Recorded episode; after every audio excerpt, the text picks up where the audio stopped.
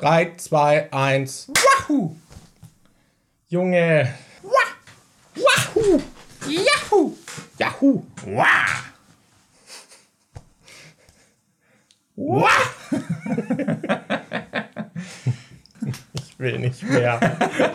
Richtig guter Podcast. Geil.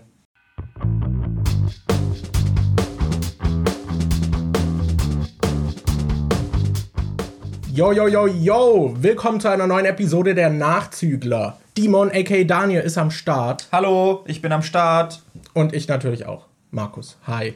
Aka auch MJ. Genau, genau. Wir sind bekannt in den Weiten des Internets. Und das so ist weit wäre ich jetzt Woche. nicht gegangen.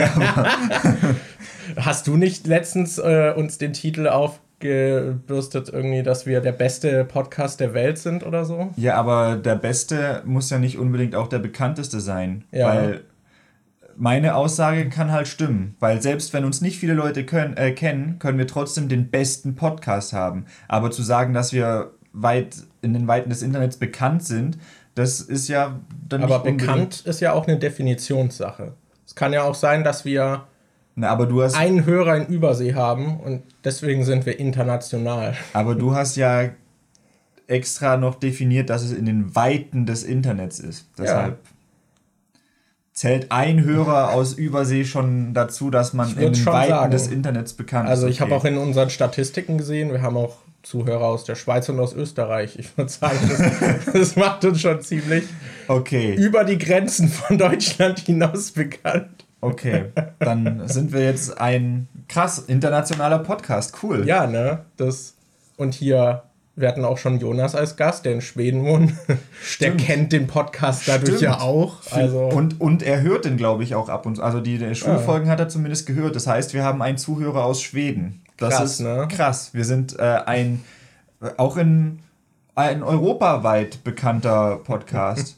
Der beste Podcast EU-West. Ich weiß nicht, ist Schweden ist wahrscheinlich nicht EU-West, oder? Nee. egal. Daniel, wie war deine Woche? Ja, meine Woche war eigentlich ganz okay. Ich überlege gerade, was dann so großartig passiert ist. Ähm, tatsächlich fällt es mir leichter zu überlegen, was ist seit der letzten Podcast-Aufnahme passiert, als was ist die Woche passiert. Weil seit der letzten Podcast-Aufnahme ist passiert, wir wollten, wir haben beim letzten Mal gesagt, dass wir das Supernatural-Finale noch angucken und das haben wir gemacht. ähm, Oh, das wird ein schönes Thema. Ja, also ich würde vielleicht nicht. Die Frage ist jetzt, wie, wie reden wir darüber? Weil ich weiß nicht, ob da vielleicht Zuschauer dabei Sollen wir spoilen? Sollen wir nicht spoilen? Sollen wir. Ich weiß es nicht. Ich würde sagen, wir können sagen, ob es uns gefallen hat oder nicht. Ja, da, da wurde ich auch tatsächlich. Ich habe wieder angefangen zu streamen. Habe jetzt seit der letzten Podcast-Folge zweimal gestreamt und gestern im Stream wurde ich auch gefragt, äh, wie ich das Supernatural-Finale fand. Ähm, Und also wir haben es live geguckt. Äh, Anni hatte uns so eine Seite geschickt, wo man irgendwie so amerikanische Seiten, irgendwie so Fernsehsender online gucken kann. Und dann sind wir live, äh, sind wir wach geblieben. Bis in Amerika lief das halt abends und bei uns war das dann quasi um 2 Uhr morgens ging's los. Und vor der letzten Folge kam erst noch so ein äh, Special, was eine Stunde gedauert hat, wo sie so ein bisschen die Serie bisher Revue passieren lassen haben und so. Und um 3 Uhr morgens ging dann die, das Serienfinale los. Eine Stunde ist aber auch gut. Das hat sich angefühlt, als wären es 20 Minuten gewesen und der Rest Werbung. Ja, da war sehr, sehr oft Werbung drin. Und alter, amerikanische Werbung ist so weird. Das Ich war da richtig fasziniert von. Ja. Also das war, glaube ich, mein Highlight des Abends. Amerikanische Werbung gesehen zu haben. Nein, weil die so, so weird ist. Also man merkt schon, die ist komplett anders getaktet. Und was ich halt so surreal fand, war, wie Schlag auf Schlag die immer aneinandergereiht ist. Du hast so einen Werbeclip und der endet und der nächste geht direkt los und du hast nicht wie in einer deutschen Werbung irgendwie, dass das mit einer Pause endet oder so, wie es oft der Fall ist, sondern manchmal war ich mir nicht mal sicher, ob das jetzt schon die nächste Werbung ist oder noch dieselbe. In Deutschland hast du ja auch eher so, so ein, sowas wie einen Spannungsbogen. Da haben die ja. Ja. machen die noch so kleine Geschichten manchmal in die Werbung rein, dass es dann erst ruhig losgeht. Zum Beispiel, wenn es irgendwie eine Aufschnittwerbung ist für Aufschnittwurst oder so, geht so los, dass jemand so morgens aufwacht und so, ah, und dann geht er so an den Kühlschrank und holt sich was raus und dann so, oh, meine Rügenwalder Wurst oder irgendeine andere Wurst. Und dann holt er die sich so und schnappt, packt sie sich auf Brot, äh, beißt rein, steht dabei draußen im Garten und guckt noch irgendwie so, wie die Nachbarn irgendwie draußen sitzen und auch ihr Frühstücksbrot genießen oder so. Da, da, da fängt es irgendwie ruhig an und in Amerika ist es so, Information, Information und irgendwie dann direkt Pause, Werbung ist vorbei, aber dann geht direkt die nächste los, ja. ohne diesen Aufbau. Da hast du nie diese ruhigen Phasen zwischendrin, außer es ist halt an sich jetzt irgendwie eine ruhige Werbung, aber ja. irgendwie ist es eher so Schlag auf Schlag, so, so wie TikTok irgendwie so ein bisschen. Ja, also ich denke, es lag auch am Format. Ich schätze mal schon, dass es auch längere Werbeclips in den USA geben wird, aber das waren halt, glaube ich, auch alles Clips, die maximal 15 Sekunden lang waren. Was dann halt wirklich so. Ja, und, ja. und wir haben nur bei einem Sender geguckt. Ich weiß jetzt nicht, wie. Das ist ja immer noch auf die Zielgruppe abgestimmt und so. Deshalb weiß ich nicht, wie das Aber es hat sich schon ist. so angefühlt, finde ich, zum Teil wie diese Parodien, die man so kennt. Ja. Also, das hat sich halt wirklich. Teilweise hat es sich wie eine Realparodie angefühlt, so ja. von der Werbung her. Das war ein bisschen weird. Ja. Aber auf jeden Fall, wir haben die, das Supernatural-Serienfinale dann live geguckt. Und da waren wir alle ziemlich enttäuscht. Also meine Freundin war noch dabei, wir haben das zu dritt geguckt und wir waren alle drei ziemlich enttäuscht. Und sie hatte währenddessen auch noch mit einer WhatsApp-Gruppe geschrieben, mit Freunden, die halt auch die Serie gucken und die waren auch alle total enttäuscht. Und es ging auch direkt danach auf Twitter die Memes los, weil halt schon was sehr, sehr Dummes passiert ist, äh, was auch sehr meme-worthy war, wo dann auch halt direkt, also kamen so viele Memes dazu ich glaube, Jensen Ackles, der Schauspieler von Dean, hat halt selbst dann äh, ein Meme dazu quasi gepostet auf seinem Instagram. Und ähm, das ist aber wahrscheinlich auch die beste Möglichkeit, damit umzugehen, ja. to be honest. Also, das, ja.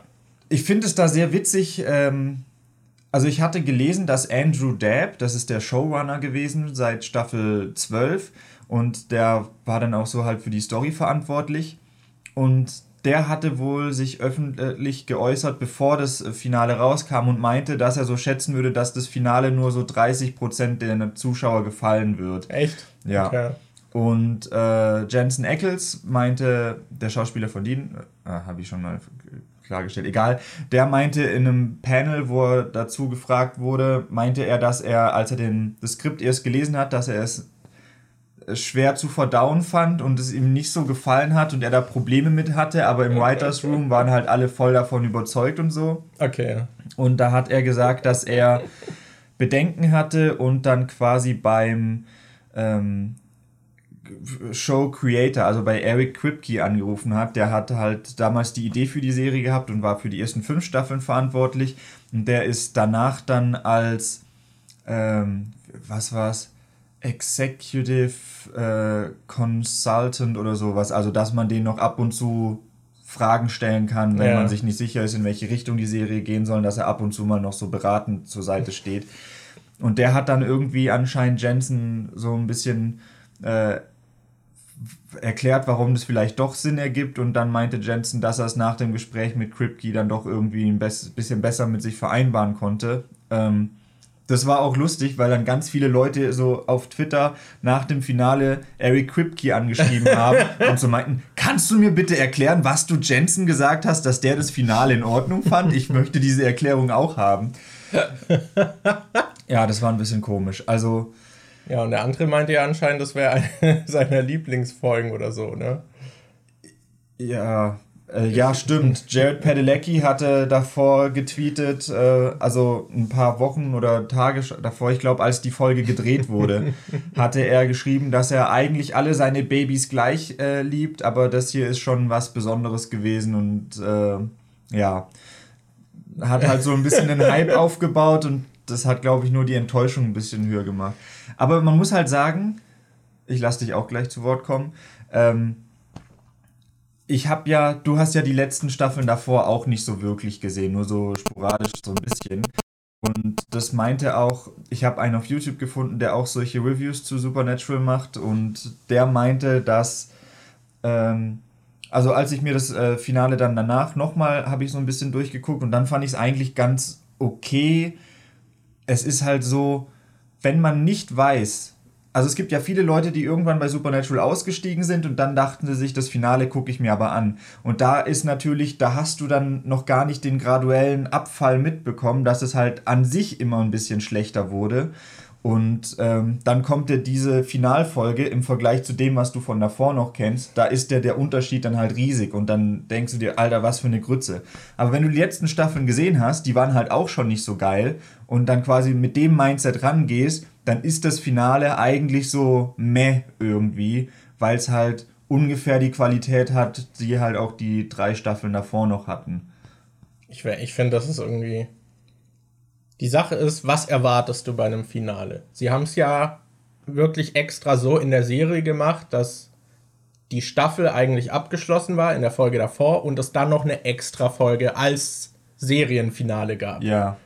Und ich finde, das hat sich halt null so angefühlt. Ja. Weil, ja, man hat irgendwie die Geschichte, hat so ein Ende gefunden und sie, es ist schon ein Finale auserzählt worden.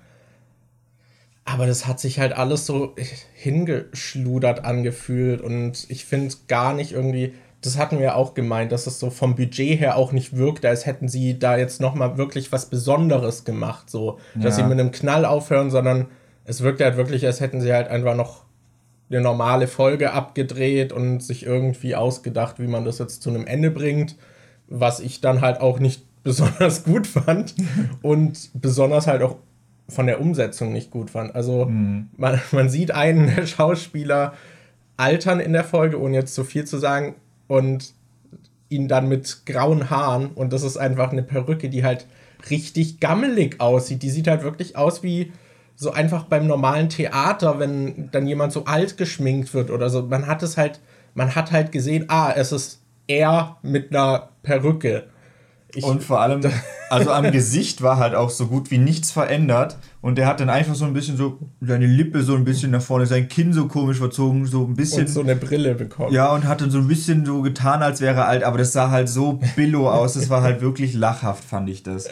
Das war so schrecklich. Ja, und ich finde, die, die Perücke hat es halt gekillt. Also ja. so komplett.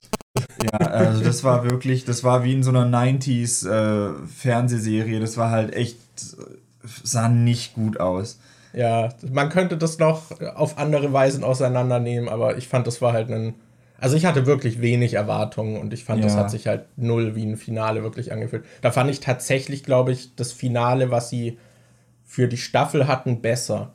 Also ja. da fand ich zwar, da haben sie auch in der letzten Folge irgendwie nochmal so den Konflikt aufgebaut und die Lösung dafür in der Folge gefunden, was sich alles so gerusht. Da haben sie mega die Ass-Pull-Aktion. Ja, so voll so. die Ass-Pull-Aktion, aber so okay, aber wie sie dann geendet sind auf der Note, das fand ich tatsächlich irgendwie besser gemacht. Das war so, das war so, ähm, also die, das kann man ja glaube ich verraten das ähm, Staffelfinale, also Folge 19 aus äh, Staffel 15, hatte quasi so ein ähnliches Ende wie Fast and Furious 7, nachdem Paul Walker gestorben ist und sie nochmal so ein quasi Highlight Reel hatten, wo man ihn, äh, die besten Szenen mit ihm nochmal gesehen hat und so. Und so hat auch diese Supernatural-Folge geendet, dass die halt in den Sonnenuntergang gefahren sind und man hat dann nochmal so Szenen aus den Staffeln davor gesehen. Das war eigentlich echt ganz cool, da hätte man von mir aus auch aufhören können. Und ja, aber dann haben sie, wie gesagt, noch eine Serienfinalfolge gemacht, die, ja, so okay war. War, war nicht so gut. Ja. Nicht so gut. ja. ja. Was war sonst noch? Ich habe äh, endlich mein Ring Fit Adventure bekommen, was eine ziemliche Reise war, weil ich Probleme mit dem Store hatte und dann musste ich ewig warten und dann haben sie es erst trotzdem nicht losgeschickt und dann habe ich nochmal nachgefragt und dann meinten sie, ja, wir können ihnen nicht mal einen Liefertermin nennen, so wann wir das überhaupt reinbekommen, nachdem es schon drei Wochen bestellt war, mit garantiertem Liefertermin, so hä? hä? Und dann wollte ich eigentlich eine Stornierung schreiben, hatte extra noch ein paar Tage gewartet hatte die da irgendwie mittags dann aufgeschoben und abends äh, wollte ich mich ransetzen und dann habe ich zehn Minuten davor eine Mail bekommen, dass es verschickt wurde. Und es kam jetzt endlich an und ja. Mir ist schon aufgefallen, du siehst ein bisschen schlanker ja, aus. Ja, genau, genau. So schnell sieht man das, nee. Aber äh, Ring Fit Adventure ist bisher echt ganz cool. Also, mhm. I like it. Es ist halt wirklich so dieses, eigentlich ist es ein Workout-Spiel, aber so diese spielerische Fassade ist genug vorhanden, dass es sich nicht ganz so stark wie nur Workout anfühlt. Und dann hat man zum Beispiel, gibt es halt so Heiltränke und sowas, was man, also man hat ja diese so Rundenstrategie, nicht Strategie, aber halt diese Rundenkämpfe mhm. und muss dann halt Attacken auswählen, wie in so einem JRPG und macht dann halt bestimmte Übungen und da kann man dann halt auch auswählen, welche Übungen man jetzt macht. Und später gibt es dann auch zum Beispiel noch so Effektivitäten. Es gibt Angriffe bzw. Übungen, die zum Beispiel auch mehrere Gegner treffen, dann halt Einzelübungen.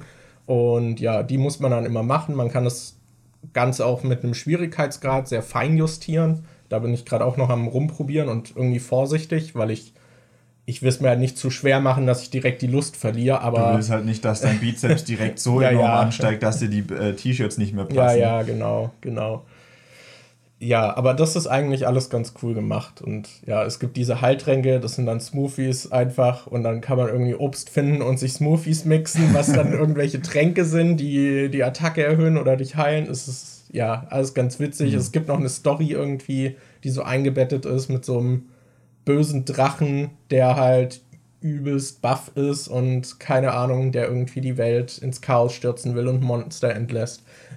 Also die Story ist jetzt auch nicht der Hammer, aber es ist alles so genug. Und das Spiel, finde ich, hat auch so eine sehr positive Herangehensweise. Also man wird da jetzt auch, ich denke, einige Leute sind da vielleicht auch ein bisschen sensibel, wenn sie jetzt eben wie ich übergewichtig sind. So das Spiel schämt dich nicht irgendwie dafür. Und du kannst sogar skippen, dass du das Gewicht irgendwie angibst und. Das wär's ja noch. Wenn du so ein Level nicht schaffst, weil du schlapp gemacht hast, du fette Sau hast verloren. Ja, aber in anderen Fitnessdingern wird das schon eher. Also die gehen halt so kaum auf das Gewicht ein. Also, mhm. ja. Und es geht halt eher darum, auch im Spiel halt so ein gesundes Verhältnis zu Fitness aufzubauen, statt eben irgendwie jetzt stark abzunehmen oder sportlich zu sein, sondern eher dieses, guck mal hier, du kannst dich selbst fordern und so kannst du besser werden. Und ja, in den Übungen wird einem halt dann, gibt es einem zum Beispiel auch Tipps oder es äh, spornt dich so ein bisschen an. Dann musst du zum Beispiel als Angriff zum Beispiel Squats machen. Dann mache ich hier meine, weiß nicht, 10 Squats oder so. Und dann äh, hast du ja auch dieses Band um den Oberschenkel oder ums Knie halt so. Und dann sagt es dir so, so, ja, jetzt noch ein bisschen niedriger. Und wenn du dann beim nächsten niedriger ist, dann lobt es dich auch und so ah, Zeug. Also das ist das eigentlich ist cool. ganz cool. Ja, und du kannst halt auch noch so andere Spielmodi machen, irgendwie so Ranglisten mit Freunden und Kram. Aber mhm. ja. Das ist ganz cool bisher. Ich, ich hoffe, ich halte das weiter etwas durch. Aber mal gucken. Ja. ja. Und ansonsten war noch irgendwas. Nee, ich glaube, bei mir war halt wirklich hauptsächlich Supernatural-Finale, dann, äh, dass ich wieder angefangen habe zu streamen und boah, ich sitze gerade an einem Video, bei dem das ziemlich schwer irgendwie für mich ist. Weil ich habe überlegt, jetzt wo Supernatural vorbei ist, könnte ich so eine Art Special zu Supernatural machen, sowas wie einen Rückblick, weil es jetzt ja doch irgendwie 15 Jahre lief und äh, ich mhm. das halt immer irgendwie auf dem Schirm hatte. Aber da ist mir jetzt aufgefallen, wie schwer es mir fällt, ein Video zu schreiben, das nicht irgendwie in einem Format drin steckt.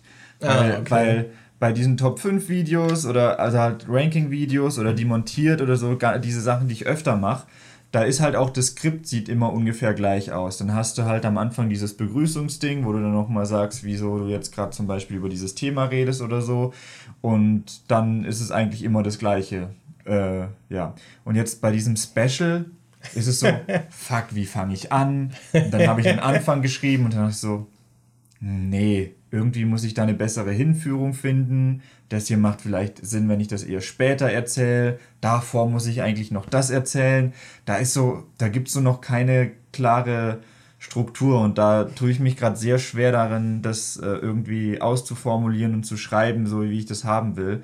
Deshalb, äh, ich glaube, das Video kriege ich auch diese Woche nicht fertig. Ich glaube, deshalb, diese Woche fällt dann erstmal aus. Hast du deine Streak gebrochen? Na, hatte ich davor ja eh schon mal gebrochen, als ich dann Corona hatte und äh, es deshalb mal nicht weiterging. Aber ja, ich glaube, das ist jetzt das erste Mal seit langem, dass ich einfach äh, wegen Skript und so und wegen der Arbeit daran nicht fertig werde innerhalb von einer okay, Woche. Okay, okay. Wie läuft's auf TikTok? Hast du da neue Erfolge zu verzeichnen. Ich weiß, dass du jetzt Geld verdienen kannst. Ja, ich kann jetzt Geld mit TikTok verdienen. Ähm, und ich habe aber seit ich das Geld verdienen kann, noch nicht wirklich neue TikToks hochgeladen. Ah, Deshalb okay. ist, das, ist da noch nicht so viel bei rumgekommen. Ich habe gestern aber. Ähm, ich bin gestern meine ganzen alten Videoskripte durchgegangen, äh, die ich äh, noch so hatte, weil, also für jedes Video, was ich auf meinem Hauptkanal mache, habe ich ein Skript, so ziemlich nicht so ziemlich. Ich glaube, ich habe für jedes Video ein Skript. Und ich habe die halt noch so alle, so von den ersten Videos, so die ich 2015, 16 gemacht habe, habe ich auch noch die Skripte. Und dann bin ich halt so die ganzen Faktenvideos durchgegangen, weil ich dachte, das bietet sich für TikTok ja super an. Dann kannst ja. du dir äh, bei allem, was du hast, da habe ich schon die Recherche gemacht, da habe ich schon das Bildmaterial rausgesucht. Dann kann ich mir einfach bei jedem Ding so zwei, drei Fakten raussuchen, die vielleicht besonders interessant sind und gucken, ob ich die dann für TikTok nochmal äh, um äh, also ummünze und neu aufnehmen und dann halt mit dem Bildmaterial hinterlege. Und ja, da bin ich meine ganzen Skripte durchgegangen und habe gestern dann noch haufenweise Sachen rausgeschrieben, die ich dann für TikToks benutzen kann. Da wollte ich äh, nachher dann auch noch ein paar aufnehmen und dann mal gucken. Ich habe jetzt, glaube ich, seit vier Tagen oder so kein TikTok mehr hochgeladen eigentlich sollte ich da wieder was machen. Also darfst du dich eigentlich nicht mehr TikToker nennen, weil nee. die Plattform so schnelllebig ja, ist. Ja, das ist, das ist halt echt so. Ich glaube, in TikTok-Maßstäben habe ich jetzt echt schon lange nichts mehr hochgeladen. aber komischerweise wächst trotzdem der Kanal. Also ich glaube, ich habe jetzt, seit ich keine TikToks mehr hochgeladen habe, trotzdem 1000 neue Follower bekommen oder so. Oh, krass. Also ja, mal gucken, wie das dann jetzt ist, wenn ich die neuen Videos mache. Ich überlege auch schon, weißt du, ich mache halt bisher immer diese Fakten, diese Filmfakten und abwechselnd dazu dann halt so Werbung für, oh, mein neues Video ist jetzt da. Und ich überlege gerade die ganze Zeit, was ich noch für andere Formate oder Sachen machen könnte. Ich überlege, ob ich dann zum Beispiel Filme in einer Minute zusammenfassen soll. Das ist dann zum Beispiel so ähnlich wie diese Zusammenfassung auf YouTube, nur halt noch krasser runtergebrochen. Ja. Ähm, und was ich auch überlegt habe, da habe ich schon gesehen, dass ein paar andere Leute das machen, dass die zum Beispiel äh, einfach so random Filmempfehlungen raushauen. Weil oft guckst du ja auch irgendwie einen Film, denkst dir, boah, der war eigentlich ganz gut, trägst du dann bei Letterbox ein, aber dann denkst du dir jetzt, der ist jetzt nicht so gut, dass ich da eine ganze Woche mich hinsetze und ein äh, 8 Minuten oder 10 ja. Minuten Video zu dem Film mache. Und für solche Filme könnte ich dann halt tatsächlich mir vorstellen, dass ich dann einfach so so ein kurzes TikTok mache, wo ich äh, so Filmempfehlungen habe. Dass wenn man irgendwie auf meinem Kanal ist, auf TikTok und dass man dann halt so ein Format hat, so ein Hashtag zum Beispiel, wo man durchgehen kann und dann kann man, wenn man abends Bock hat auf einen, Film, äh, auf einen Film, aber nicht weiß was, kann man sich das durchgucken und dann schauen, ob da irgendwas dabei ist, was einem gefällt. Dass man halt so kleine Empfehlungen raushaut. Ja, klingt ganz nice. Bin ich gespannt auf deine neuen Uploads dann. Danke, danke, danke. Ich empfehle dann auch YouTube-Kanäle und äh, nehme dann deinen direkt rein. so wird hier die Vetternwirtschaft gemacht. So. kannst oh, mich Mann. dafür ein paar Mal in den Unlimited Ammo Podcast, kannst du meinen ja. Kanal droppen oder so. Oh, Baka, jetzt wo du es sagst, Daniel, aka Demon auf YouTube, hat neulich ein Video rausgebracht, was zwar überhaupt nichts damit zu tun hat, mit dem, was du gerade gesagt hast, aber es war trotzdem sehr gut, deshalb wollte ich es gerade mal anmerken. Schaut mal bei Demon vorbei.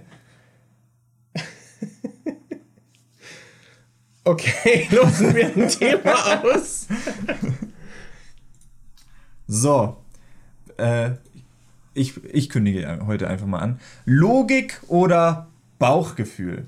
Was oh. sagt dein Bauchgefühl zu der Frage?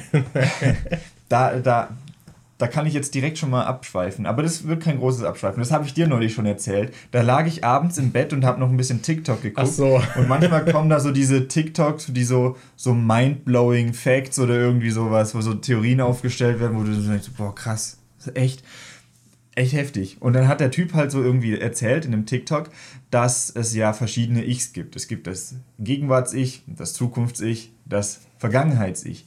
Und dann hat er irgendwie so drüber äh, davon erzählt, so, was, wenn diese verschiedenen Ichs miteinander kommunizieren? Wenn, ähm, wenn man zum Beispiel etwas bereut oder so, was man in der Vergangenheit getan hat, irgendwas, was nicht gut war oder so, dann denkst du so nach, so, oh scheiße, das hätte ich nicht machen sollen. Und sendest dann quasi diese, äh, diese Gedanken des Bereuens an dein Vergangenheits-Ich. Und wenn du dann quasi irgendwo vor einer Entscheidung stehst und du dir nicht sicher bist, aber dein Bauchgefühl sagt dir so, nee, das sollte ich nicht machen, hat der Typ so erzählt, so, was, wenn dieses Bauchgefühl dieses Bereuen ist, was von deinem Zukunfts-Ich an dein Gegenwarts-Ich zurückgeschickt wird. Dass du dann quasi in dem Moment, wo du denkst, ah nee, mein Bauchgefühl sagt, ich sollte das nicht machen, dass quasi dein Zukunfts-Ich diese Entscheidung schon mal getroffen hat und der hat es total bereut und versucht quasi dir jetzt zu sagen, mach das nicht. Das ist natürlich totaler Quatsch, aber ich fand es irgendwie voll interessant, die Theorie. Ähm, ja, aber so an sich, ich glaube, eine gesunde Mischung aus beidem ist so. Ja, ich muss gerade auch drüber nachdenken, wann kommt es denn auf, dass du sagst, okay, ich höre zum Beispiel auf mein Bauchgefühl. Es kommt ja eigentlich nur vor, wenn Logik und Bauchgefühl in einem Konflikt miteinander stehen, weil sie was Unterschiedliches wollen, oder? Aber ich würde sagen, in solchen Situationen sind wir öfter. Ich glaube, unser ganzes Leben basiert eigentlich daraus. Weil wir haben ja, ja zum Beispiel auch beide diese Situation, dass wir theoretisch da haben wir, glaube ich, letztes Mal erst drüber geredet, ja, dass man auch theoretisch einfach sich einen Job suchen könnte, mit dem man dann halt sein Geld verdient und dann hast du da eigentlich ähm, ausgesorgt und oder dann hast, hast du es eigentlich leichter, aber das Bauchgefühl sagt halt, ja, nee, ich würde schon gern was machen, was mir Spaß macht und ich würde schon gern versuchen, mein Ding durchzuziehen. Da hast du ja schon diesen klassischen Konflikt. Also ich würde schon sagen, dass der bei uns eine größere Rolle spielt. Ja, ich wollte jetzt auch nicht sagen, dass der keine Rolle spielt, aber wenn man von diesen Gefühlen redet, redet man ja eigentlich nur davon, wenn sie in Konflikt miteinander stehen, oder? Ja. Weil ich weiß nicht, wenn du einfach im Alltag eine Entscheidung triffst, dann denkst du ja in der Regel nicht drüber nach, war das jetzt Logik oder Bauchgefühl.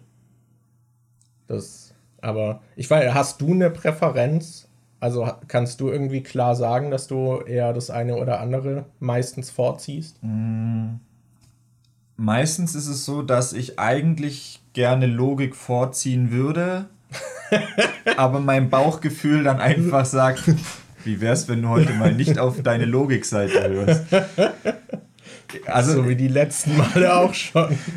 Nee, ich versuche zum Beispiel jetzt ähm, mir so ein bisschen einzugrenzen, dass ich äh, unter der Woche so ein bisschen gesünder lebe und so ein bisschen bewusster darauf achte, ob ich da Süßgetränke zu mir nehme, ob ich da, äh, also was ich da esse, ob ich da Süßkram esse oder so. Und dann äh, versuche ich mir unter der Woche beim Einkaufen so quasi auf, eher auf meine Logik zu hören und so zu sagen, nee, du nimmst jetzt keine Schokolade mit, die isst du jetzt eh nicht. Oder nee, du kaufst jetzt keine Cola, weil Wasser unter der Woche.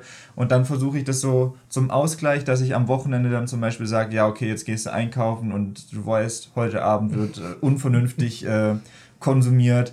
Dann kann ich mir auch einfach mal beim Einkaufen eher auf mein Bauchgefühl hören und sagen, ja, ich habe jetzt aber Bock auf diese fette Tafel Schokolade oder ja, ich habe jetzt aber Bock auf einen halben Liter Eis. Das ist bei mir richtig schlimm. Also, also alles, was mit Ernährung zusammenhängt, sich da über das Bauchgefühl hinwegzuheben, ja. ist halt echt ja. immer echt schwer. Ich habe das auch voll oft, dass ich denke, ja, okay, ich gehe jetzt heute einkaufen, ich kaufe keinen Scheiß. Und dann stehe ich halt im Laden. und dann kommt so, yo, Impulskontrolle, what's this? Keine Ahnung, dann nehme ich, ich nehme eigentlich immer mehr mit, als ich wollte. Oder ich denke so, ja, eigentlich brauche ich nicht viel und dann ist der Einkauf wie immer dann doch voll. Also ich weiß nicht, ich, bei mir ist es ganz selten, dass ich dann in den Laden gehe und irgendwie drei Artikel kaufe oder sowas. Aber I don't know. So. I don't know. So, eigentlich in vielen Situationen in meinem Leben bin ich eigentlich relativ gut darin zu improvisieren. Aber es ging noch nie gut aus, wenn ich mir gesagt habe, wenn ich mir gedacht habe, ich gehe jetzt einkaufen, improvisiere ich einfach mal. Einfach mal gucken, was bei rauskommt. Ich überlege mir vorher nicht, was ich haben will. Im Laden entscheide ich einfach, ja, mal gucken, was ich mitnehme. Das geht nie gut aus. Die nie. Sache ist, ich gehe halt fast nur so einkaufen. ich gucke dann halt zu Hause in den Schrank und in den Kühlschrank und denke so, ja, okay, es gibt so die offensichtlichen Sachen, die ich brauche. Und jetzt könnte ich mir noch überlegen, was ich in den nächsten Tagen essen will. Und das mache ich dann nicht. Oder weiß nicht, was, worauf ich Bock habe. Ich glaube, da haben wir auch mal drüber geredet, dass ich auch, dass ich mir irgendwas zu essen kaufe und dann einfach keine Lust mehr drauf habe und dann liegt es halt im Regal irgendwie und dann habe ich halt eine Woche später erst Lust drauf. Deswegen versuche ich auch immer noch eine Alternative zu haben, damit ich, falls ich keinen Bock drauf habe, halt die andere Sache essen kann. Aber das führt oft zu chaotischen Käufen oder zu diesen, ich kaufe das, wo ich weiß, dass ich es esse.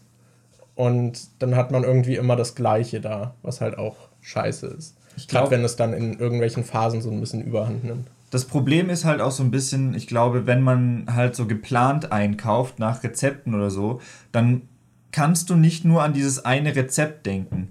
Weil du kannst dir nicht äh, Zutaten kaufen, die genau reichen für dieses eine Rezept. Meistens brauchst du dann noch irgendwie sowas wie ein spezielles Gewürz oder du brauchst dann, wie zum Beispiel, ich habe jetzt neulich so eine Chili Cheese Soße gemacht oder habe Burger gemacht. Dann habe ich mir für die Chili Cheese Soße so ein Glas mit eingelegten Jalapenos geholt. ja. Und äh, da steht dann drauf, innerhalb von mehreren Tagen, äh, innerhalb von ein paar Tagen solltest du es aufbrauchen.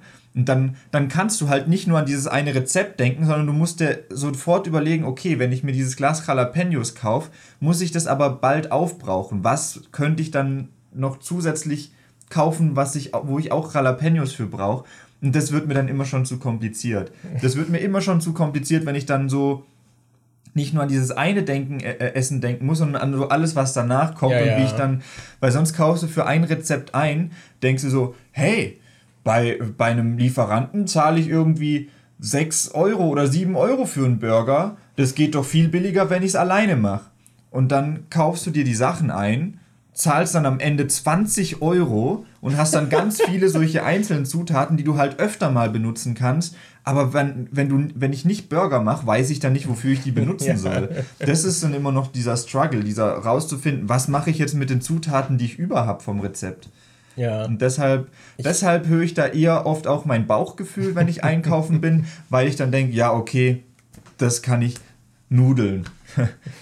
Das weiß ich, wie ich zubereite. Kaufe ich mir noch ein Pesto dazu, bleibt nichts übrig, muss ich mir keine Sorgen wegen Jalapenos machen, die ich in ein paar Tagen essen muss. Deshalb äh, siegt da leider oft das Bauchgefühl beim Einkaufen. Ich hatte auch äh, so gewürfelte Karotten geholt, weil ich dachte mir, wenn ich Karotten so kaufe, werden die immer so richtig schnell schlecht, die muss man eigentlich direkt verarbeiten. Und es passiert mir viel zu oft, dass ich irgendwas, irgendwelches Gemüse hole, dann keinen Bock drauf habe und es schlecht wird.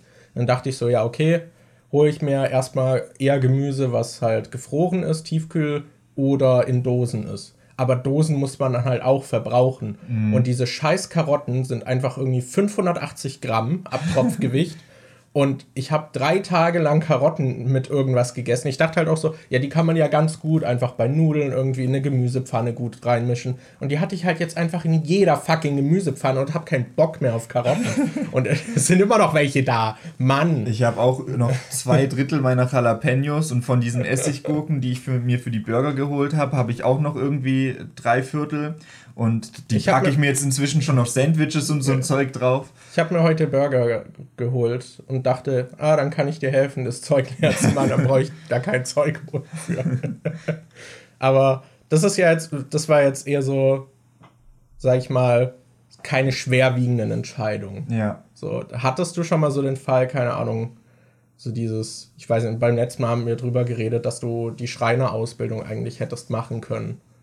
So, hattest du schon öfter solche Situationen, wo eigentlich so die komplette Logikebene in deinem Kopf sagt, jo, das wäre die richtige Entscheidung, aber so das Bauchgefühl sagt dir irgendwie, ja lol, ey. Oder nee. andersrum so, my mind is telling me no, but my body. nee. Ja, ähm, irgendwie sowas, aber. Ähm, da muss ich grad. Das ist, glaube ich, immer so, ähm, was mir da gerade einfällt, ist nach Beziehungen. Nach Beziehungen kommt bei mir immer so eine komische, total unlogische Phase, weil die Beziehung ist ja aus einem bestimmten Grund zu Ende gegangen. Man weiß ja, dass es nicht funktioniert, dass man irgendwie nicht so kompatibel ist, wie man dachte, sonst wäre es ja nicht zu dem Punkt gekommen, dass man sagt, ja okay, lass Schluss machen. Und dann kommt bei mir immer so eine, so eine Phase des Bauchgefühls, was aber dem ich eigentlich nicht vertrauen sollte. Weil so ganz logisch betrachtet weiß ich, das hat keine Zukunft. Du bist jetzt schon öfter mit der abgehangen, du warst mit der zusammen und du hast eigentlich gemerkt, ja, irgendwie ist das nicht so das Wahre. Und trotzdem kommt dann immer diese Phase, wo ich denke, Alter, irgendwie hätte ich schon gern wieder eine Beziehung, ne? Und dann, und dann kommen so diese, dann kommen so diese Momente, die, wo das Bauchgefühl dir sagt, hey, das wäre jetzt eine richtig gute Idee, aber es ist keine gute Idee. Es ist keine gute Idee.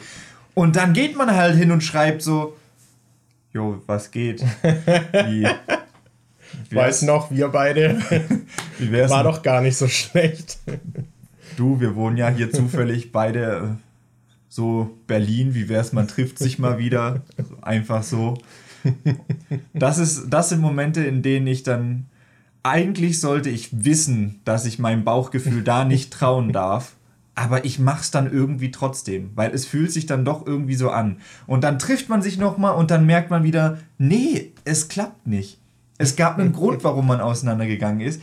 Das war schon richtig so. Hör einfach auf deine Logikseite, aber Who would have known? Ja, wer hätte das gedacht? Aber es ist dann trotzdem immer so, hm, vielleicht ist es diesmal anders. Nein, ist es nicht. Mir fällt es ein bisschen schwer, Logik und Bauchgefühl auch so ganz klar zu trennen. Weil du hattest vorhin als Beispiel ja gemeint, äh, dass zum Beispiel mit den Jobs, dass man halt dann aber trotzdem das Bedürfnis hat, statt halt einen normalen Job zu machen, sich halt irgendwie auszuleben. Mhm. Aber das hat ja auch eine logisch verankerte Motivation. Ich finde, das kann man halt zurückführen darauf und das ist ja trotzdem auch ein berechtigter Einwurf, dass man eben nicht einen Job machen will, worauf man eigentlich keinen Bock hat, aber halt Sicherheit hat. So, ich finde, das ist ein berechtigter Einwurf, aber wann sagt man, dass etwas Bauchgefühl ist? Ist das, wenn man sich nicht erklären kann, woher es kommt, das Gefühl? Oder ist es wirklich zum Beispiel, wenn halt die Emotionen überhand nehmen, was ich jetzt ja, also, bei so einem Beziehungsschluss zum Beispiel also, vermuten würde? Das erste würde ich nicht sagen, dass das ganz zutrifft, denn ich kenne eine Person auf TikTok, die könnte dir erklären, woher dieses Bauchgefühl kommt. Und zwar von deinem Zukunfts-Ich, was die Entscheidung schon getroffen und bereut hat. Und die negativen Gedanken in die Vergangenheit schickt. Aber nee, äh, ich weiß es auch nicht. Ich überlege gerade, was es außer dem Fall, wo ich dann halt gesagt habe, nee, ich will nicht die Schreinerei-Ausbildung machen und ziehe lieber nach Berlin, was es sonst noch so für Bauchgefühle gab, denen ich irgendwie nachgegangen bin, die sich ausgezahlt haben. Hat sich jemals ein Bauchgefühl bei mir wirklich ausgezahlt? Ich weiß es das nicht. Das klingt so negativ. Ja, also so als wäre Bauchgefühl schon, komplett useless. Bestimmt schon, aber wahrscheinlich sind es halt irgendwie so kleine oder un unterbewusste Sachen, dass man halt sich, dass das nicht so krass dann im Gedächtnis verankert ist. Also ich würde halt wahrscheinlich es versuchen so zu definieren, dass das halt Dinge sind, die man man weiß es, aber weiß nicht, warum man es weiß. So wie so, Glaube zum Beispiel. Ja, aber kennst du das, wenn du zum Beispiel eine Person triffst und du hast das Gefühl, ich kann der nicht vertrauen? Ja. Und halt direkt irgendwie bei dieser Person halt irgendwie misstrauisch bist oder irgendwie vermutest, dass die was Böses im Schilde führt oder so. Und du kannst aber nicht an irgendwelchen Fakten jetzt direkt benennen, warum das so ist, aber es hat wahrscheinlich einen Grund, den wir aber nicht aktiv irgendwie aufnehmen. Vielleicht in der Mimik, im Verhalten oder vielleicht auch irgendwelche Vorurteile, die in deinem Kopf verankert sind, die dir halt unterbewusst das irgendwie mitteilen. Das würde ich dann sagen, dass das Bauchgefühl ist. Da fallen Und manchmal mir so grad, halt auch zwei Personen ein. Jetzt, wo du es gesagt hast, so stimmt doch, ja, das kenne ich. Also es gibt ein paar Personen, wo ich schon direkt gemerkt habe, so, nee, irgendwie. Vertraue ich denen nicht so ganz und dann hat sich das tatsächlich später entpuppt als, ja, die sind schon ziemlich äh, hinterlistig oder so. Ähm, stimmt, bei Personen hat man das oft, dass man so, äh, habe ich das oft, dass ich irgendwie ein Bauchgefühl habe und das sagt mir dann, äh, der ist ganz cool, der ist nicht so cool oder so. Und oft stimmen die dann auch, aber ja, das stimmt. Ich finde, Personen sind da eigentlich ein super Beispiel für. Ja, das wäre halt auch so das Beispiel, was mir irgendwie am ehesten einfällt, weil ich glaube, da nimmt der Körper halt auch so viel unterbewusst wahr. Das ist ja manchmal auch einfach, dass man den Geruch oder so einer Person nicht mag oder einfach nicht mit ihr kompatibel ist, dass sie dir halt nicht sympathisch ist, aber du kannst es halt jetzt nicht irgendwie benennen, woran das liegt. So. Ja. Ich überlege gerade noch. Also ich würde sagen, dass das Bauchgefühl auch ziemlich mächtig ist. Also ich würde zumindest bei mir sagen, dass es, glaube ich, das Logikgefühl meistens dann auch übertrumpft. Auch, ich weiß nicht.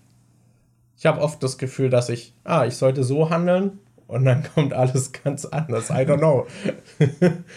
Oder ich weiß, ich habe da aber auch nicht so einen Abwehrreflex. Bei dir klang es ja mit dem Bauchgefühl eher negativ, aber ich weiß nicht, ich habe schon das Gefühl, dass ich mich versuche darauf einzulassen. Aber ja, das war halt in diesem einen Aspekt von, wenn man eine Trennung hinter sich ja, hat. Ja, das ist ja, so ein gut. Moment, wo ich meinem Bauchgefühl nicht vertrauen soll. Das ist halt, also ich finde, das ist halt eh immer eine schwere Situation, weil als Freund sieht man das ja zum Beispiel auch. Ja. Und kann dir dann auch sagen, dass das dumm ist, aber das ändert halt nichts. So, das ist so, okay, gucke ich ihm jetzt zu, wie er gegen die Wand rennt. So, er muss es halt eigentlich selbst machen. So, es ja. bringt nicht, ich kann ihm die Warnung zurufen, aber er wird trotzdem weiterrennen. so, das ist halt auch, ja, schwierig. Also, ja. wenn wirklich also so starke Emotionen im Spiel sind, ist es eh schwer. Aber ich überlege gerade noch irgendwelche krassen Beispiele. Ob ich mal sowas hatte wie irgendwie, weiß nicht, Mietvertrag unterschreiben oder so. Oder was gab es denn noch? Arbeitsstelle oder irgendwas. I don't know. Oder wenn das Bauchgefühl sagt, renn, anstatt stehen zu bleiben und das Richtige zu tun. renn. renn einfach. Hau ab! Weg jetzt! nee, so konkrete Fälle fallen mir da gerade nicht ein. Aber würdest du dann, wärst du eher auf der Logikseite, oder? Nee, nicht unbedingt. Eigentlich finde ich, dass ich mein. Wobei, mein Bauchgefühl hat mir gesagt, mach keine Schreinerei-Ausbildung, geh nach Berlin. Und jetzt geht's mir scheiße. Deshalb weiß ich nicht, ob ich da. Ob das da, dich, Bauchgefühl. Deshalb weiß ich nicht, ob mein Bauchgefühl da so vertrauenswürdig ist. Oder ob es mir nicht besser gegangen. Ja, wobei, ich glaube nicht, dass es mir ich überlege gerade, wie ich jetzt, wenn ich in der Schreinerei gearbeitet hätte, hätte ich wahrscheinlich von meinem Gehalt mir die ganze Zeit irgendwelches Equipment kaufen können und halt nebenher trotzdem wahrscheinlich irgendwie so YouTube aufgezogen. Aber ich hätte es wahrscheinlich professioneller und irgendwie easier machen können, weil ich besseres Equipment gehabt hätte. Und wer weiß, im Endeffekt wäre ich dann vielleicht, wäre es besser gelaufen, als äh, so wie ich es jetzt gemacht habe. Das ist halt so hätte, hätte. Es ja. hätte ja auch sein können, du wärst halt trotzdem noch zu Hause gewesen wärst da vielleicht irgendwie versumpft, unglücklich ja. gewesen mit der Situation. Ja. Immer noch im selben Zimmer wie mit deinem Bruder und so Kram. Das, ich weiß, ich finde, das hätte sich halt auch alles negativ ja. auswirken können. Deshalb, ich glaube, es ist schon ganz gut, dass ich da auf mein Bauchgefühl gehört habe. Ich, ich meine, das ist immer so, man kann es irgendwie gedanklich durchspielen, was hätte sein können, aber meistens wäre es dann halt auch nicht so gelaufen, wie diese ideale andere Vorstellung. Ja. So, wenn ich das gemacht hätte, wäre das und das anders gewesen. Ich meine, ich hatte das auch schon oft irgendwie, dass ich so Blockaden im Kopf hatte, dass ich dachte, wenn das mich nicht stören würde, dann wäre ich frei und könnte machen oder so. Und wenn die Blockade dann weg ist, dann ist es halt trotzdem nicht. Ich meine, wie oft wollten wir dann gemeinsam Zeug aufnehmen? So, wir nehmen fast, also jetzt nehmen wir tatsächlich mal was gemeinsam auf und nutzen es. Aber es hat ja jetzt auch relativ lang gedauert, bis wir überhaupt dann sowas gemacht haben. Ja. Das Wobei wir ja schon mal, äh, also wirklich mit Konzept darüber nachgedacht haben, einen Harry Potter Podcast zu machen. das war gestern so, das war so abgefuckt. Ich bin ja diese ganzen alten Skripte durchgegangen, die ich auf meinem, äh, die ich in meinem Google Docs Ordner hatte und scroll so durch bis zu den Skripten von 2016 und dann sehe ich da so ein Skript, das heißt Harry Podcast oder so. Und ich so, hä? Was ist denn das? Dann klicke ich drauf und dann sind da drei Seiten mit Notizen, also es ging los mit Harry Potter und der Stein der Weisen. Film 2001, Buch 1998 oder 99 oder so, kam, standen halt die Daten dazu. Dann war stichpunktartig so der Film zusammengefasst in einer Seite und dann standen da noch Fun Facts dazu. Und das hatten wir dann auch noch zum dritten Film gemacht und das, was? Also ich hatte wirklich null Erinnerung an dieses Dokument, dass wir das geschrieben haben. Habe ich so, manchmal ist es ja auch so, wenn zum Beispiel, ähm, ich weiß nicht, ob ihr euch mit Google Docs auskennt, aber es reicht auch, wenn man zum Beispiel ein Dokument von einer anderen Person öffnet, kommt es trotz, äh, trotzdem in die eigene Google Docs-Liste rein.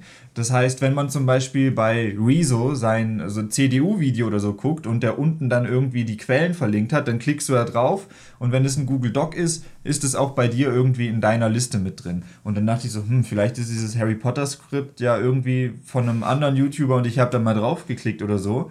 Dann habe ich geguckt, was da die letzten Änderungen waren und die letzte Änderung war, im Juni 2016 von dir. Und er so, was? Habe ich mir das angeguckt und so, hä? Kann ich mich gar nicht dran erinnern. Bin zu, bin zu Markus rübergelaufen, habe ihn gefragt, ob er sich dran erinnern kann. Und wir hatten wohl mal 2016 überlegt, ob wir den Harry Potter Podcast machen. Ich hatte das aber auch nicht mehr wirklich präsent. Also ich konnte mich, glaube ich, ein bisschen besser dran erinnern. Und ich hatte dich ja auch dann gefragt, so war das, als wir da in der Wohnung waren und so. Ja. Also ich habe so, so ganz, ganz dunkel, habe ich im Kopf, dass wir darüber geredet haben und das auch mal angefangen haben. Aber ich weiß auch zum Beispiel nicht mehr, was unser Gesamtkonzept dafür dann war. Also was wir dann machen wollten. Wollten wir so einen Cast pro Film machen oder was, was war das Konzept? Das kann ich dir halt zum Beispiel auch ja, nicht mehr sagen. Weiß ich auch nicht. Haben wir auch nicht aufgeschrieben in dem Ding. So, ich habe halt ganz dunkel in Erinnerung, dass wir da an einem Abend halt mal die Idee hatten und dann irgendwie an diesem Dock gewerkelt haben und so Zeug, aber ansonsten kein Plan. also, das ist echt interessant, so Zeug, woran man sich so gar nicht erinnern kann, dass man das mal gemacht hat. Das ist auch immer interesting. Aber ja. Apropos sich nicht mehr erinnern können, wie bin ich gerade auf dieses äh, Thema abgeschwiffen? Ich weiß nicht ich mehr. Ich weiß es nicht.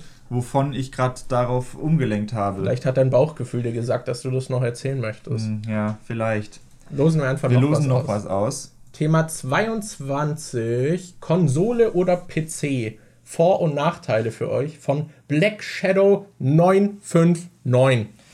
Okay. Ähm, ich glaube, ich kenne deine Präferenz. Echt? ja. Meinst du? ähm, ich nehme mal an, du bevorzugst den PC.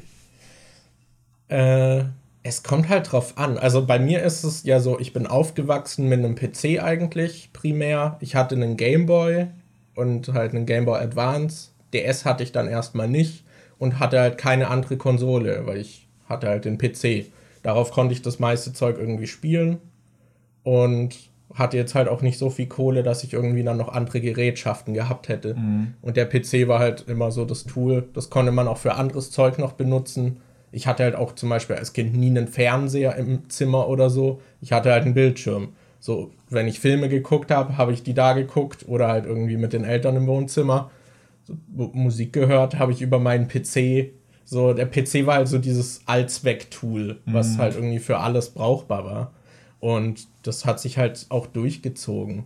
Ich meine, ich, ich hätte bestimmt gern irgendwie mal Konsolen ausprobiert, auch als Kind, aber es hat sich halt nie wirklich ergeben. Und jetzt bin ich halt mittlerweile sehr dran gewöhnt. Und ich weiß, was ich zum Beispiel auch als Kind oft hatte, dass ich dann zum Beispiel bei unserem Kumpel Jonas haben wir dann Tony Hawk gespielt. Und der hatte halt so einen kleinen Fernseher, und dann hat man das so mit Splitscreen gespielt und ich fand das immer voll scheiße. Also mir haben die Spiele dann halt nicht wirklich Spaß gemacht, weil ich kaum was erkannt habe. Und ich dachte halt, warum sollte ich das machen? So PC ist doch viel besser. so. Also ich weiß, ich hatte dann halt viele Erfahrungen, wo ich dachte, ja, eigentlich ist PC halt viel besser. Und ich weiß zu einem großen Teil finde ich, trifft es auch zu, weil man eben mehr Möglichkeiten hat was der PC halt gemisst hat, war so ein bisschen halt guter Controller-Support. Mhm. Und der ist halt mittlerweile auch gegeben. Also man muss ja eh sagen, dass sich Konsolen und PCs mittlerweile sehr angenähert haben. Ich weiß noch, ich habe bei der letzten Generation habe ich noch gemeint, warum gibt es nicht für Spiele einen 30 und einen 60 FPS Modus, wo bei 60 dann halt einfach die Grafik runtergeschraubt wird und jetzt gibt's das. Mhm. So und ja, von der Architektur sind sie sehr ähnlich. Ich, es gibt dann natürlich noch sowas wie die Switch, die halt eher ein Gimmick ist und halt was Besonderes hat, wo du wirklich einen Unterschied hast. Aber ich habe hier zum Beispiel eine PS4 stehen und ich habe die halt kaum genutzt. Die Spiele sind teurer. Die Konsole, ich muss es jedes Mal umstecken, weil ich keinen gesonderten Fernseher habe. So, das ist immer umständlich. Dann habe ich schon keinen Bock drauf. Die Controller sind super schnell leer. Und ich weiß nicht, ich habe eher so Nachteile eigentlich nur mit dem Und dann ist es auch noch so, dass in den Spielen, obwohl es eben eine Konsole ist, die Schrift dann so klein ist, dass ich trotzdem am Schreibtisch sitzen muss, weil ich meine, die Schriftgröße nicht frei einstellbar ist und ich es von der Couch dann oft nicht lesen kann. Ja. Und ich weiß, bei der Switch ist das auch besser. Also das kann ich auch von der Couch spielen. Da ist es immer groß genug. Aber bei der PS4 war es dann halt auch noch so, dass es sehr nervig ist. Deswegen, ja, bin ich schon eher bei PC, aber Controller mag ich echt gerne. Also da habe ich mich auch mittlerweile ganz gut dran gewöhnt. Also einen Shooter würde ich immer noch lieber mit der Maus spielen. Und ich taste mich ja gerade, das habe ich glaube ich auch mal erzählt, dass ich so Halo gerade mit Controller übe. Und First-Person-Shooter sind halt Albtraum eigentlich mit Controller für mhm. mich, aber bei Halo geht es ganz gut und ich gewöhne mich gerade so ein bisschen dran. Aber alles, was irgendwelche Plattformer sind oder andere Spiele, spiele ich eigentlich lieber mit Controller und finde es auch entspannter eben. Du kannst dich zurücklehnen. Ja, jetzt habe ich auch noch einen kabellosen, das ist halt auch viel geiler. Es ist alles sehr viel entspannter. Und ja, ich finde, ich weiß nicht, ich finde, dass Konsolen halt auch viel ihre Vorteile, die sie früher hatten, eingeboost hatten. Ja.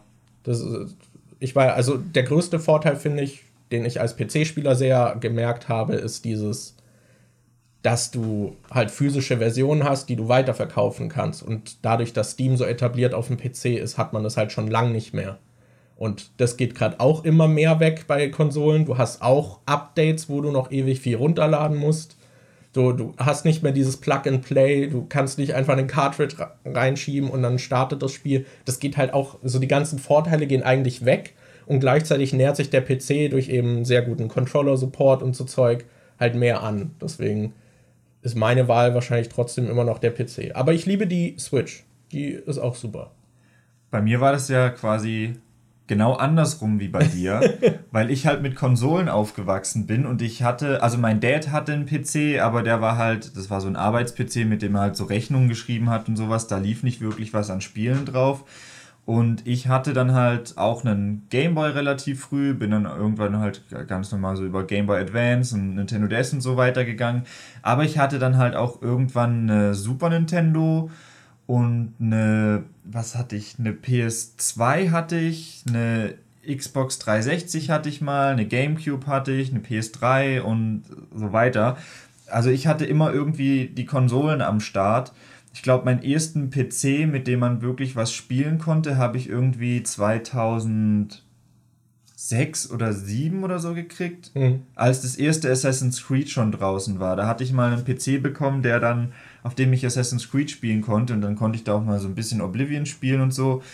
Deshalb, ich habe eigentlich immer relativ gern mit Konsolen gespielt, aber da ist dann halt auch das Problem jetzt gekommen, was du gerade vorhin schon meintest, dass die Vorzüge, die Konsolen mal hatten, dass die halt immer mehr irgendwie in den Hintergrund gehen oder gar nicht mehr so wirklich präsent sind.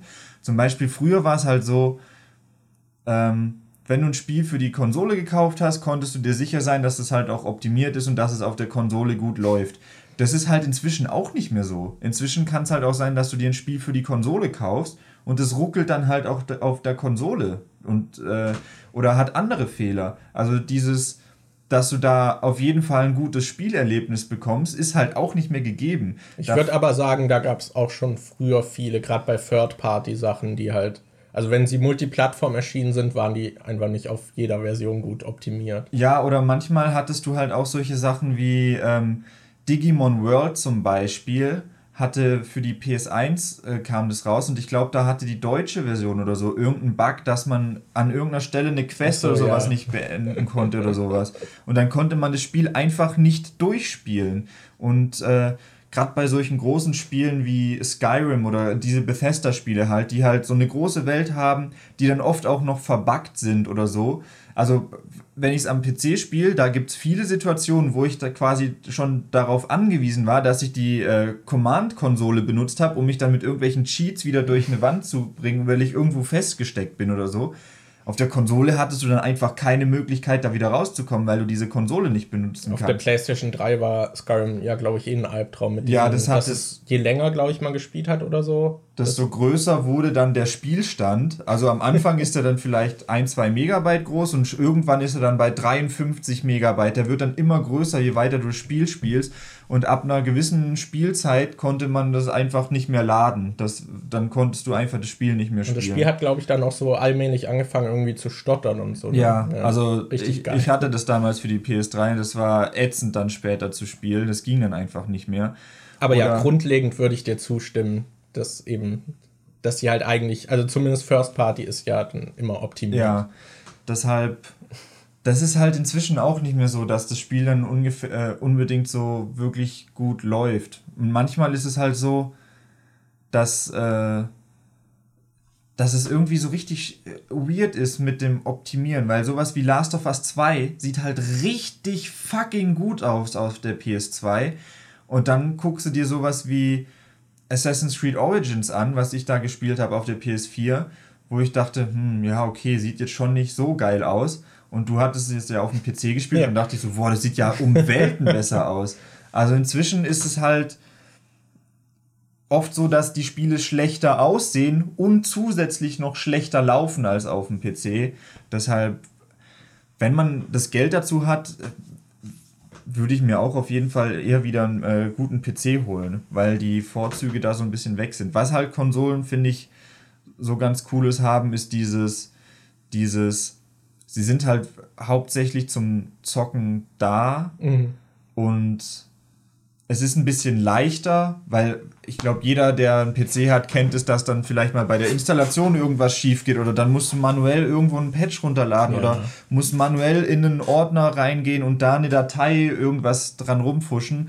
Also das kann am PC dann schon manchmal sehr kompliziert sein und an der Konsole hast du im Regelfall einfach, du holst dir ein Spiel, haust es rein und kannst losspielen. Die Erfahrung ist dann vielleicht nicht so geil wie beim PC, weil es nicht so gut aussieht oder nicht so gut läuft, aber es ist halt relativ simpel und jeder kriegt es eigentlich hin. Deshalb, es hat schon so seine Vorzüge, aber ich glaube, ich wäre auch eher auf der PC-Seite. Außer halt, was ich da merkwürdig finde, du hast es ja auch schon angesprochen mit dem Controller und dem Ego-Perspektiven-Spielen. Äh, bei mir ist es auch so, wenn irgendwas in Ego-Perspektive ist und ich da zielen muss, mache ich das lieber mit der Maus und Tastatur. Aber wenn ich in der Third Person bin und zielen muss, dann mache ich das aus irgendeinem Grund lieber am Controller, obwohl ich mir denke, eigentlich ist es doch genau das gleiche. Du hast einen Punkt und musst mit dem zielen, aber irgendwie fällt mir das in der Third Person mit einem Controller leichter. Hm. Also sowas wie GTA oder so spiele ich auch lieber mit Controller als äh, mit der Maus und Tastatur. Also ich würde zumindest sagen, dass du in Third Person weniger dich bewegen musst, sondern es eher dieses, also in einem kleinen Rahmen die Bewegung erforderlich ist. Mhm.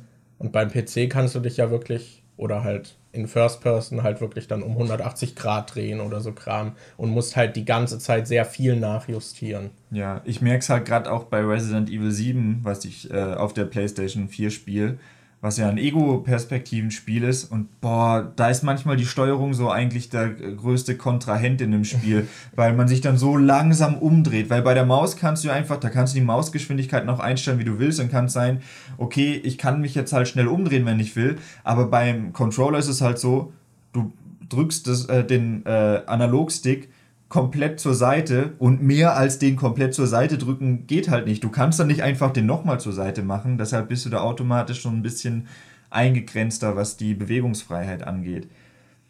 Ja. Ja. ja. Also ich finde auch die neue Konsolengeneration aus dem Aspekt spannend, dass sie tatsächlich mal so auf Augenhöhe mit dem PC ist. Also der PC wird es auch wieder schnell überholen, mhm. aber als zum Beispiel die PS4 und die Xbox One rauskam, war es halt so, dass die halt wie Mittelklasse-PCs von der Leistung waren. Und die halt direkt zu Release schon weit überholt waren. Mhm. Was ist dann halt auch irgendwie das Argument dann so ein bisschen so, hm, ja, will ich jetzt dieses Downgrade irgendwie?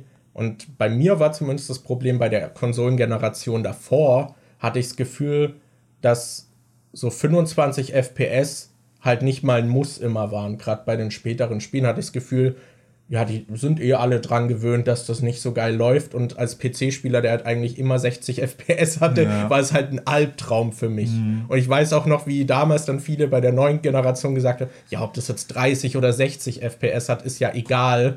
Und jetzt sind plötzlich alle Consoleros so voll zahlenfixiert, weil die neue Konsole irgendwie so, ja, mit 120 FPS und so irgendwie und 4K ankommt, äh, was ich irgendwie lustig finde. Und dann ja. wird plötzlich so voll viel über die Zahlen und die Leistung diskutiert.